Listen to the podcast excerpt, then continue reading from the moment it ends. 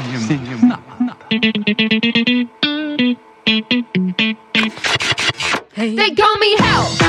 They call me Stacy. They call me Her. They call me Jane. That's not my name. That's not my name. Voltamos, né? Pra você que ouve aí o nosso podcast e acha que acabou, É, mas não vamos fazer drama, tá bom? né? Que tá aí há, sei lá, um ano sem podcast novo. É, não vamos fazer drama não, tá? Ah, você não esperava por essa? Voltamos, dessa vez agora com promessa de ter um podcast por mês. Eu não acredito numa palavra desse cara. Será? Será? Será que vamos conseguir cumprir com isso? Acho que, tirando o Stadler, Deixa eu abrir minha agenda aqui rapidinho. Tá bom. Com um ou outro ajuste aqui, quem sabe? Eu ia te responder aqui, mas infelizmente eu preciso atender o telefone rapidinho. Daí eu já te respondo. Desculpa. Esses caras são muito ocupados, tá louco. Tá certo, mas aqui no mar nós estamos a bordo do veleiro. Veleiro, é isso mesmo, capitã? Veleiro, uma embarcação movida a vela. Na verdade tem motor também, mas As águas, as águas são águas francesas, né? Por um motivo óbvio que é o filme que a gente vai comentar daqui a pouco. Mas comente sobre a embarcação, a embarcação onde estamos hoje gravando o nosso podcast aqui. essa é uma embarcação de 1994, é, produzida pelo estaleiro Delta Yachts, que é um, um dos, acho que o único hoje atualmente estaleiro brasileiro que sobreviveu no Brasil. Delta Yachts, patrocina nós. Cinema na lata. Pu- Publipost aqui. Eu espero que sim. E é um- uma embarcação de 26 pés. Então ele tem mais ou menos uns 8 metros de comprimento aqui, como vocês podem ver. A gente tem aqui as duas cabines, onde a gente pode dormir confortavelmente em duas camas de casal. Temos mais dois lugares aqui na, na sala, uma pequena cozinha, um, ba- um pequeno banheiro. E aqui no convés, na área externa, a gente, que a gente tá gravando aqui numa mesinha na, na parte de fora, aqui perto do leme. perto das gaivotas, mas eu acho um espaço muito pequeno pra conviver com o Gui Stadler. 8 metros, não dá, Monique. Esse seu veleiro aqui. Eu me mexo dormindo, né? Periga cair no mar aí. Complicada a situação. Ou, ou periga alguém jogar, né? É, uma ideia interessante. Eu documento que a água bata aqui na nossa fita cassete, que nós estamos gravando isso aqui. Não sei se o pessoal vai conseguir ouvir depois. As águas estão um pouco conturbadas. Como somos quatro e tem duas camas de casal, eu posso me deixar pra dormir com Tem o que tirar é no lógico, palitinho. né? Tem que tirar no palitinho. Isso daí. Não, mas dá pra dormir no sofazinho da sala também. Cabe mais duas pessoas, cada uma num sofazinho. Dibs, dibs no sofazinho. Boa tentativa. Mas não tem que ficar alguém sempre vigiando aqui para as gaivotas não entrarem?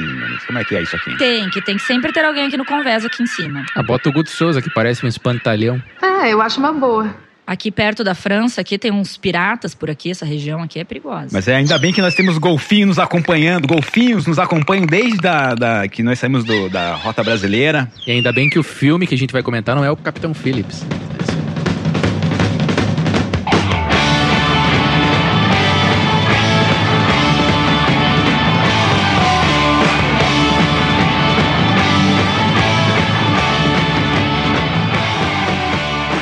Deixa eu me apresentar então já pro primeiro, já que é, eu, eu tomei essa dianteira aqui na, na proa. É isso mesmo, Monique? Aqui onde eu estou, é isso? É proa? Polpa? Como é que é a primeira? Ah, Isso, isso mesmo.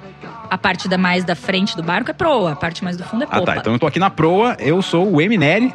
E agora eu tenho um rebranding aí, que você que acompanha todos os episódios do podcast aí, agora eu chamo Emineri. É isso. Oi, Emineri. O que que isso quer dizer, gente? E a tua frase? É essa, ué. Ele, ele quer fixar a parada. Está fixado, Emeneri. É isso, eu me- é um rebranding. Eu me chamo Emineri a partir desse episódio. Rebranding em alto mar. Tá feliz? Eu sou a Monique Hall e eu queria deixar registrado que Deus fez os peidos fedidos para que os surdos também os aproveitem.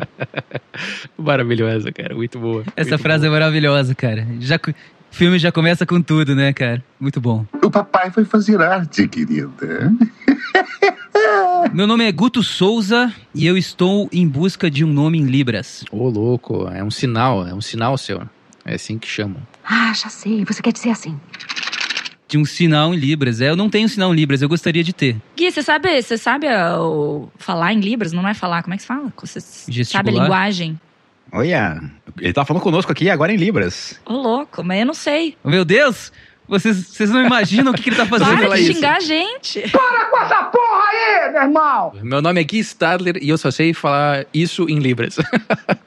Mas o que, que é? Mane- Você pode ter inventado. É a palavra isso? É isso que você falou? Não, eu só sei falar que meu nome é Guilherme. Só isso. Mas que decepção! Hum, mas você tem um sinal ou você é, soletrou o teu Foi, eu nome? soletrei, soletrei meu nome. É isso aqui, ó. Quer ver? O Guto seria assim, ó. G, U. Ah. Esqueci o T. T. O. Olha só, mas não funciona muito bem a questão de sons, né? Porque se o cara ele é surdo, deficiente auditivo desde que ele nasceu, ele não compreende os sons da mesma maneira que a gente, né? Ele não compreende nenhum som, né? É, e as letras se referem a sons. Então quando você Não, não, não, não. não? Isso já é um, isso já é um, um mito, né? De que a Libras é como se fosse uma transcrição de uma língua sonora. A língua em Libras, né? Língua brasileira de sinais ou qualquer outra linguagem de sinais, língua de sinais, é um outro sistema sígnico de usar a linguagem. Então agora a gente está usando um sistema de signos sonoros, que são compostos por fonemas. Entende? Uma composição de uma palavra com diversos fonemas é um signo que vai representar alguma coisa. Entende? Então, se eu falo bola, você sabe o que é uma bola, você vai ter uma imagem na tua cabeça de uma bola. Então a gente consegue se comunicar. Só que a palavra bola em Libras também existe. E ela não é uma transcrição de bola no português ou em qualquer outra língua. É simplesmente um outro esquema de signos, nesse caso espacial, visual, que permite que a gente se comunique da mesma maneira, mas não é uma tentativa de adaptar a língua portuguesa ou qualquer outra língua para surdos, né, para pessoas surdas. Mas aí vem uma pergunta que eu sempre, que eu sempre per- me pergunto. Por que, que não, não dá pra ter uma língua universal de, de, de surdos? Ah, mas daí que você entra na mesma questão, que daí é uma. E também só fazendo um disclaimer aí, né? Eu não sou nenhum grande conhecedor das línguas de sinais. Não que você precise saber a resposta, mas é uma pergunta sim que eu me faço. É, não, não, mas é que essa por um acaso, eu sei. Eu sou um mestre nisso. Ah, olha! É porque a, a, a Libras ou as línguas de sinais, elas não são algo inventado. Não é algo que se convencionou criar, desenvolver. Da mesma forma que o português, ou mesmo da mesma forma que outras línguas que vieram antes do português, como as línguas in- lin- indo-europeias ou o próprio latim, essas coisas assim, elas foram surgindo e se desenvolvendo organicamente, conforme o uso em sociedade, entende? Então, da mesma forma que houve uma tentativa de fazer uma língua sonora que fosse universal, que foi o Esperanto, vocês lembram disso? O que, que eu devo dizer? Jesus? e isso acabou falhando, o Esperanto falhou, ele não pegou. Da mesma forma, seria muito difícil fazer uma língua de sinais universal, porque depende muito do contexto em que ela é usada, depende muito, por exemplo, de variação linguística, com base em geografia, com base em faixa etária, com base em todas as coisas que existe, tudo isso que existe na organicidade da língua portuguesa, da língua inglesa, da língua espanhola, tudo isso vai acontecer também em Libras ou a ASL, né, que é a American Sign Language, é uma, é uma língua. A Libras e qualquer linguagem de sinal é, é uma língua. Ela tem todas as características que uma língua tem. Tem inclusive morfologia, tem sintaxe, tem todas essas coisas aí.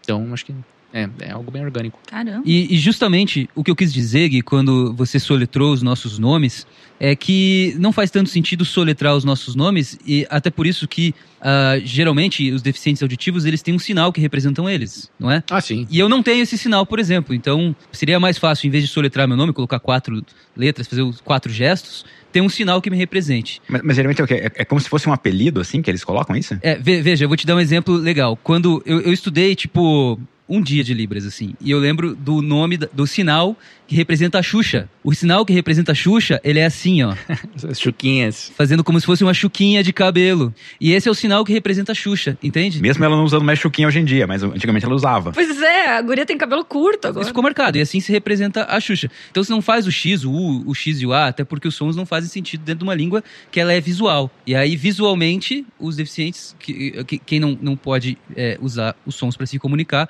na língua brasileira de sinais, usa esse gesto, esse sinal para falar da Xuxa. E aí, as- assim seria para todas as pessoas, né? Ah, Eu acredito que precisa de um, um falante de Libras para te dar um nome, né? Isso, normalmente é isso. É, um- algo- algum, alguma coisa em você que marca muito e você acaba ganhando esse sinal, né? é, com base nas características físicas, exatamente isso. Não, mas eles têm um abecedário, não tem? Tipo, o abecedário inteiro feito. Ah, não, tem. O alfabeto é o mesmo, assim. O alfabeto ele é compartilhado. Da mesma forma que o nosso alfabeto é compartilhado, por exemplo, com o inglês. Entende? E isso é soletrável, tem uh, um sinal para cada letra.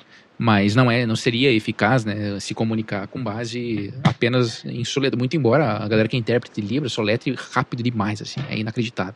Mas não seria eficaz, né, se fosse esse o caso. Então eles têm uh, os, os- os sinais para todas as coisas, né? É, cara, Libras é, é complexo pra caramba, é, é bom pra caramba, é bonito pra caramba, e acho que em determinados contextos é muito mais eficaz do que uma língua sonora, entende? Então, Libras é fantástico, é fenomenal.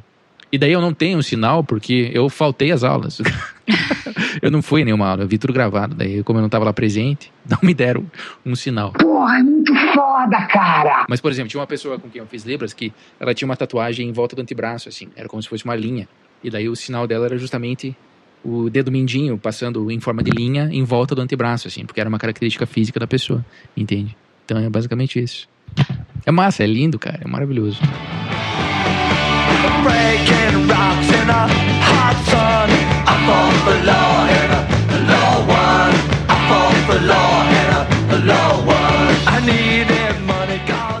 Mas, mas assim, nós estamos falando sobre essa questão de música porque o filme Coda, né, que se chama em português No Ritmo do Coração, é um filme que fala sobre uma menina que ela nasceu numa família onde todas as pessoas são surdas. Ela tem os pais são surdos e o irmão mais velho é surdo. E a gente tem uma estatística, não sei se vocês chegaram, chegaram a checar a estatística brasileira. No Brasil, 5% da população é considerada é, que tem algum problema auditivo, não necessariamente completamente surdo.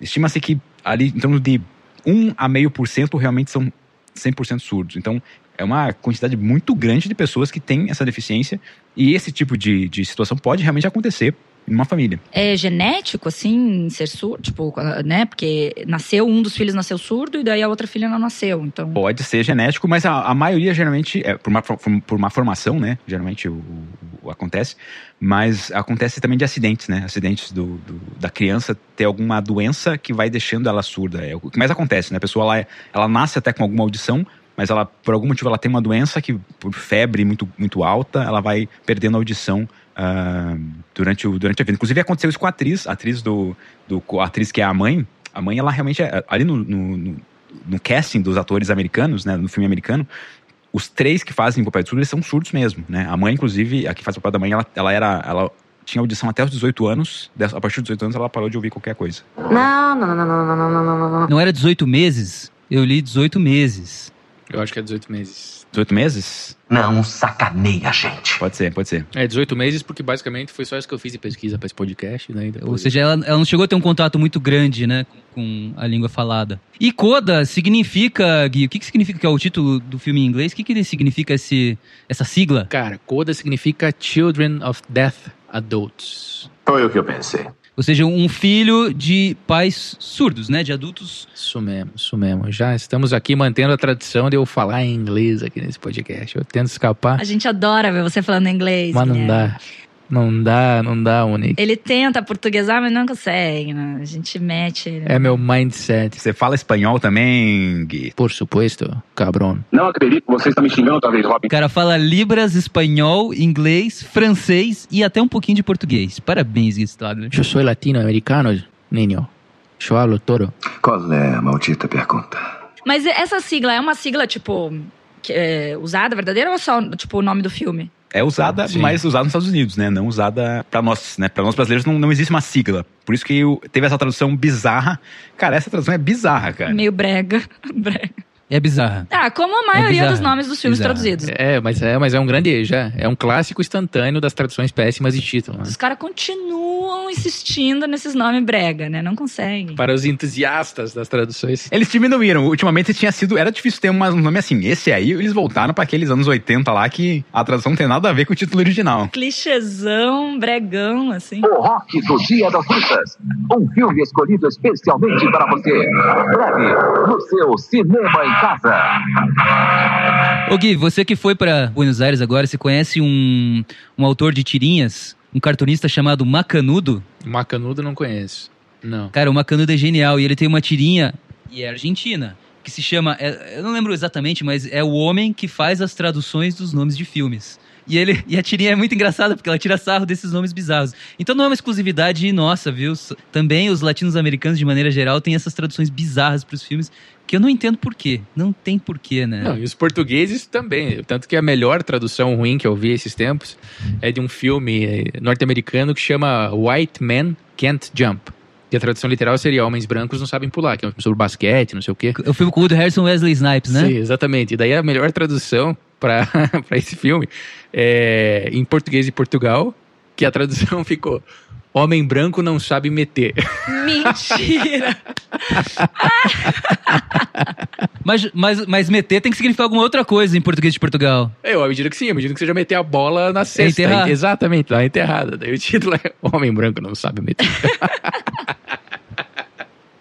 Fantástico, fantástico. Pra mim é a melhor Ai, esses até agora. Não. Eu não quero contar vantagem, não. Mas eu sou maior! Eu sou maior! Deveria se chamar assim no Brasil também, né? Deveria ter esse nome, né? Aí sim, aí sim faria mais sentido talvez. Todos os filmes tinham que ter esse nome. Daí o resto você pega Seria o filme mais visto aqui no Brasil, com esse nome. Eu sei o que está pensando. Porque no momento é o mesmo que eu estou pensando. Então, então vimos, assistimos o Coda, né? Que em português é No Ritmo do Coração. Mas esse Coda, ele é base no ritmo de moderação, ele é, ele é baseado num filme francês de 2014 chamado A Família Bélier. Teve uma mudança, né? Na verdade, não é exatamente o mesmo filme, né? Houve uma, houve uma mudança no roteiro para esse filme do americano. Cara, é o mesmo filme. Quer dizer, assim, tipo, tem cenas praticamente idênticas, assim. Falas iguais, praticamente, assim. Mas a gente vai discutir melhor esses detalhes no lado B, que a gente fala de detalhes do filme mesmo. Segura aí, Monique, segura aí. Mal posso esperar. A questão é que teve uma polêmica muito grande com o filme francês, né? Não sei se vocês chegaram a ler ali a respeito desse, dessa polêmica, mas na época, esse filme francês, ele, absurdamente, cara, ele fez quase 80 milhões de dólares. De bilheteria? É. Basicamente só nos países que falam francês, né? É, e, e alguns países da Europa, obviamente, que, que, que assistiram o filme com legendas. Mas esse filme francês, ele utilizou atores que não eram surdos para fazer os papéis de surdos. E aí os, os jornais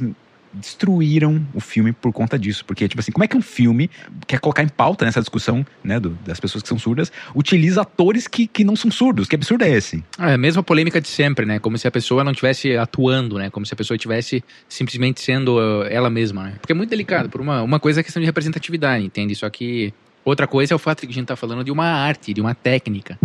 As pessoas estão representando ali. Tá, mas, tipo, você quer uma pessoa é, loira, você vai lá e, e procura uma atriz loira. Você quer uma pessoa, sei lá, com tal característica, né? Nesse caso, surda. Poxa, pega uma pessoa surda, sabe assim? Ah, não, sim, com certeza não é também um impedimento de evitar que essas pessoas surjam, entende?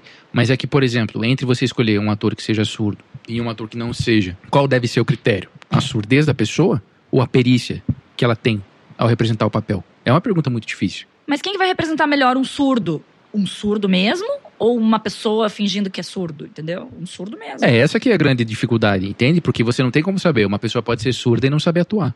E uma pessoa pode saber atuar e não ser surda. Não, mas pega atores, atores surdos. Sim, mas é daí, daí se você chega nesse lugar em que você encontra atores surdos, beleza. Entende? Mas eu ainda acho que o critério principal deva ser a perícia como, como ator. Entende? O que é ruim, o que é extremamente problemático, por exemplo, naquele filme que agora é Dallas Buyers Club, que eu esqueci o título em português. Clube de Compras Dallas. Clube de Compras Dallas. Uma boa tradução, né? Eu tô aqui imaculado pelas traduções ruins, estava esperando algo como. Ele queria falar inglês. Não, você tinha que mandar teu inglês. Você tinha que mandar teu inglês, é, não tem problema. Você sabia quem eu era! Mas enfim, e daí nesse filme teve uma polêmica que de fato, essa é uma polêmica justa e boa, assim. Porque colocaram o Jared Leto pra fazer um papel de uma eh, transexual, sendo que existem diversas atrizes trans que poderiam ter feito o papel de uma maneira tão boa quanto, entende? Tá, mas você achou que foi nesse filme americano os atores que eram surdos, você achou que eles atuaram mal? Que o Tom Hanks podia fazer melhor que eles? Não, eu achei que eles foram fenomenais. Eu achei que o cast desse filme é uma das coisas, nossa, mais fodas que eu já vi na minha vida. Funcionou muito bem, eles pareciam uma família, cara. Eles pareciam que eles eram, tipo, conhecidos assim, cara. Inacreditável. Então, acho que vem daí, né? E eu achei os personagens muito melhores no filme americano, as atuações, do que no filme francês. Eu achei as atuações muito superiores. Tanto é que essa foi a grande polêmica, né? Os jornais, na época que o filme francês foi lançado, com- eh, diziam que os, a atuação dos, dos personagens ali que eram surdos, dos, fazendo as pessoas que não eram surdas interpretando esses papéis, parecia cômico. Parecia que eles davam um ar cômico para os problemas da surdez. E aí isso pegou mal, isso pegou muito mal pro filme. Então, aí o, o produtor, que é um dos, o produtor do filme francês mesmo, ele, ele queria realmente fazer uma parada, tipo, de novo. Falou assim, não, vou investir nisso aqui porque é, é interessante, mas realmente ficou piegas com atores que não eram surdos no papéis de, de papéis que eram pessoas surdas.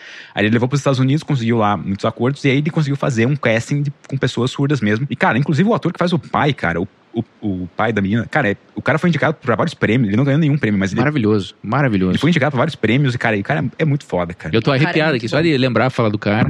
O cara é muito bom. A frase que eu falei no começo é o cara que fala, é muito bom. Tem essa frase no filme francês? Não. Ah, então a gente já sabe qual é a melhor versão, né? Já. No filme americano, ele é. eu- o cara é bem mais fanfarrão, assim, o pai. O francês fica um pouco mais sutil. Ele é um pouquinho mais engraçado, mas não muito, assim. E no americano ele é muito engraçado. O cara é muito despojado, assim, sei lá, desbocado. Ele é muito despojado. É uma- Despojado é uma boa palavra. Realmente, você foi buscar essa aí, acertou em cheio. Cheio de despojo. Ele é um um personagem muito singular, assim, né?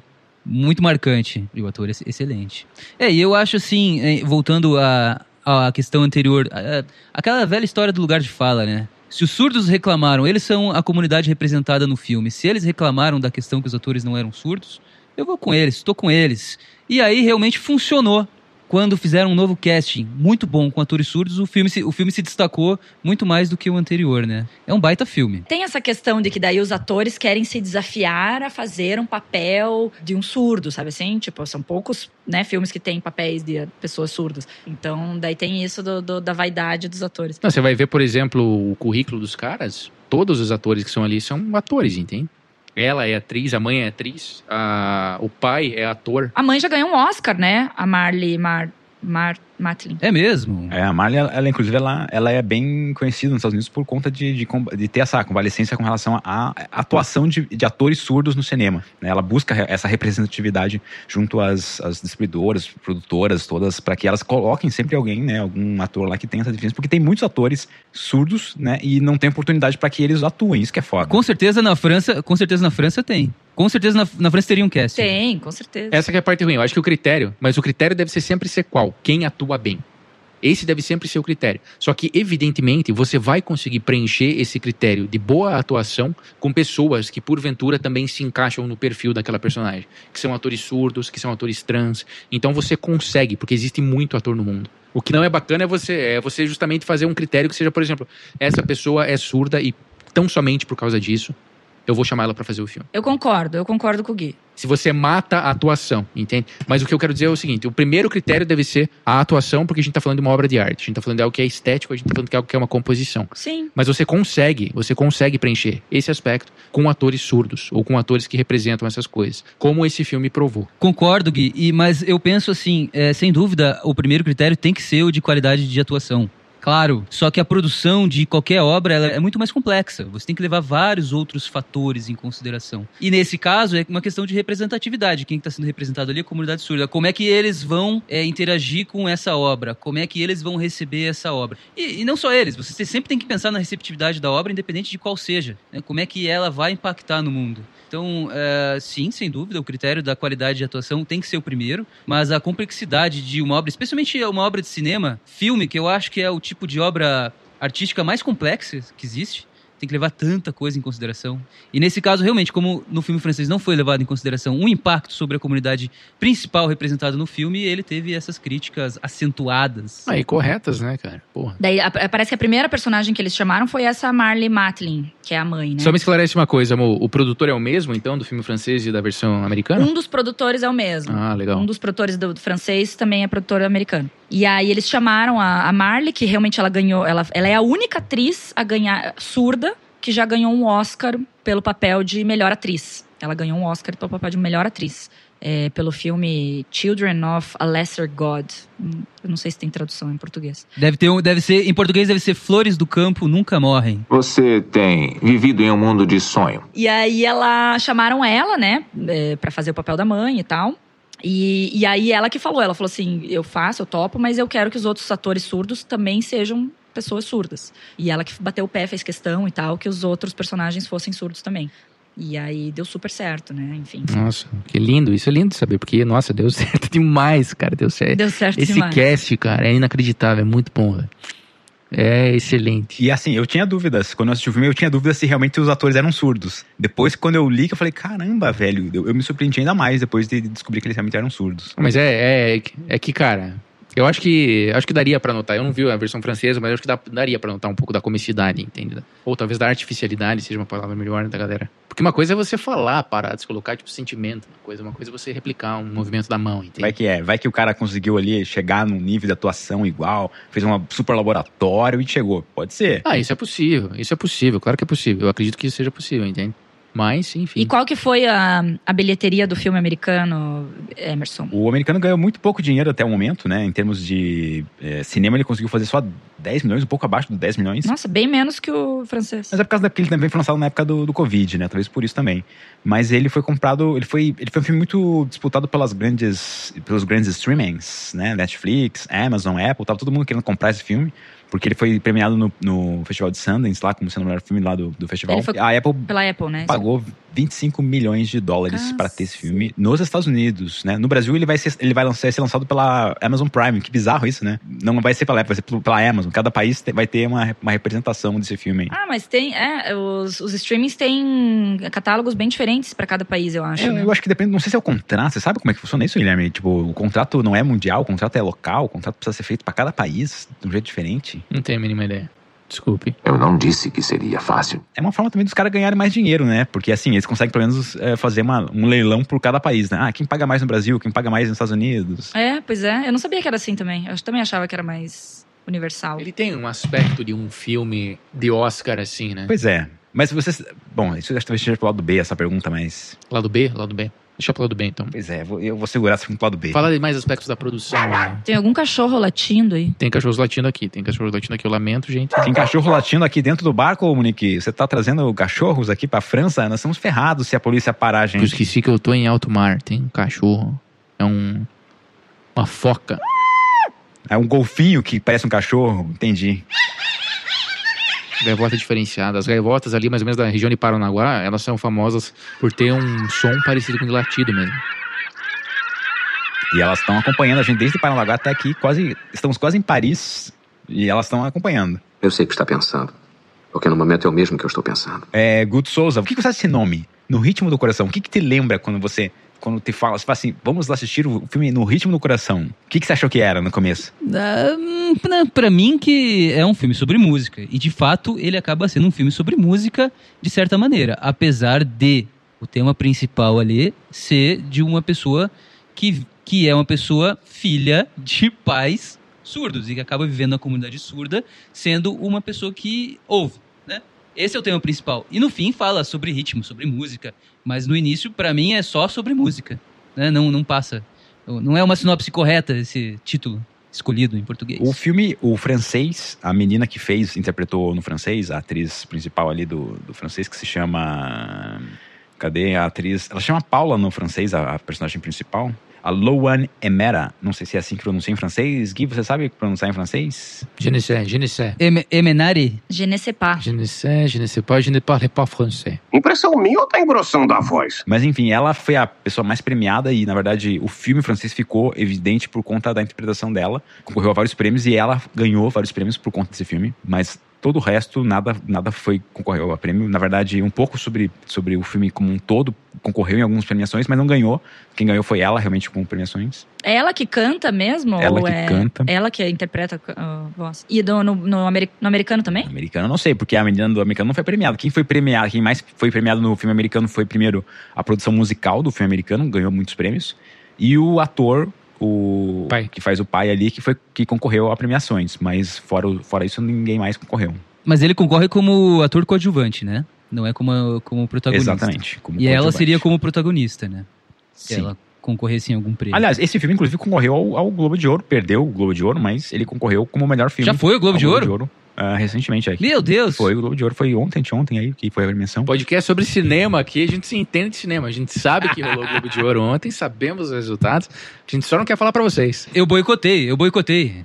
Eu boicotei. Isso vai dar jornal, isso vai dar manchete, cara. Estávamos em alto mar, essa é a nossa defesa, estávamos em alto mar. Estamos em alto mar, estamos em alto mar. O Wi-Fi ontem tava péssimo. Atravessando aqui o Atlântico. Uma gaivota, um pombo aqui, um pombo correio trouxe aqui o papel dizendo quem foram os vencedores. É, chegou agora, só aqui na minha mão, a premiação do Globo de Ouro e perdeu. Coda perdeu. Quem ganhou? Quem ganhou foi o, aquele Dogs, não sei o que lá. Dogs é cachorros, dogs é cachorros. Muito bom, Guilherme. Obrigada. Obrigada pela informação. Reservoir Dogs? Isso, é. cachorros reservados. sim. Hum.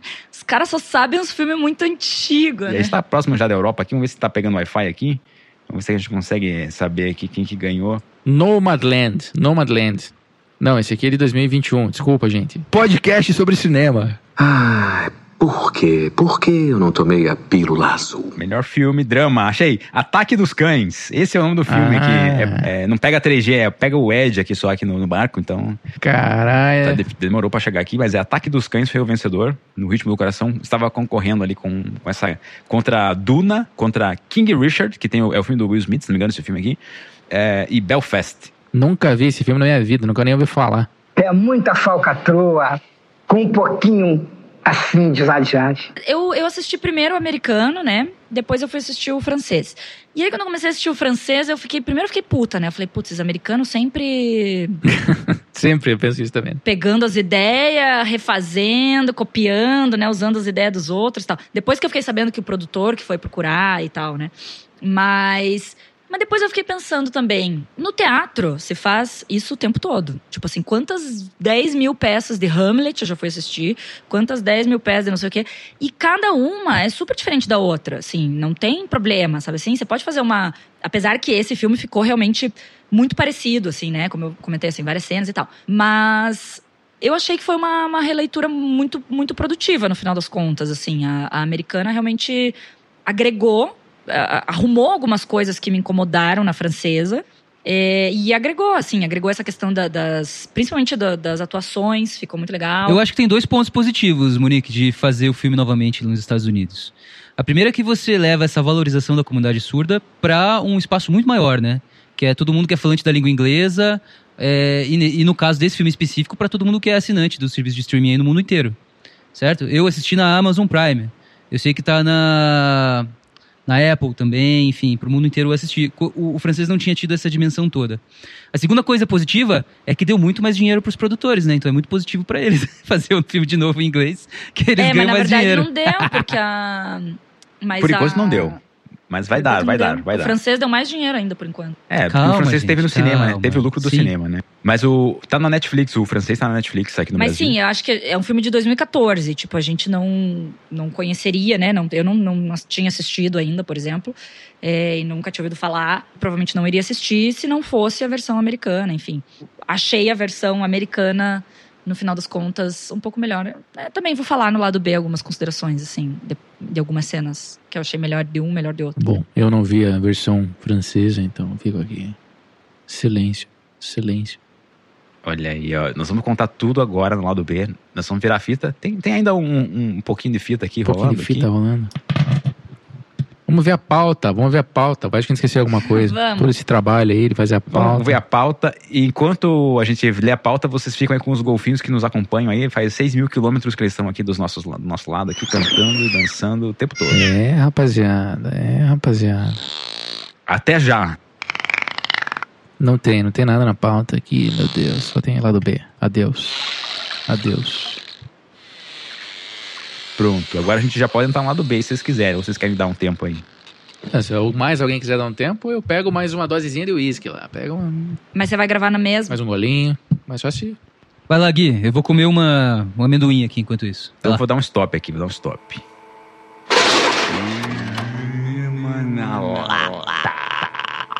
Este podcast foi editado por Emineri. Mais detalhes em emineri.com/na lata.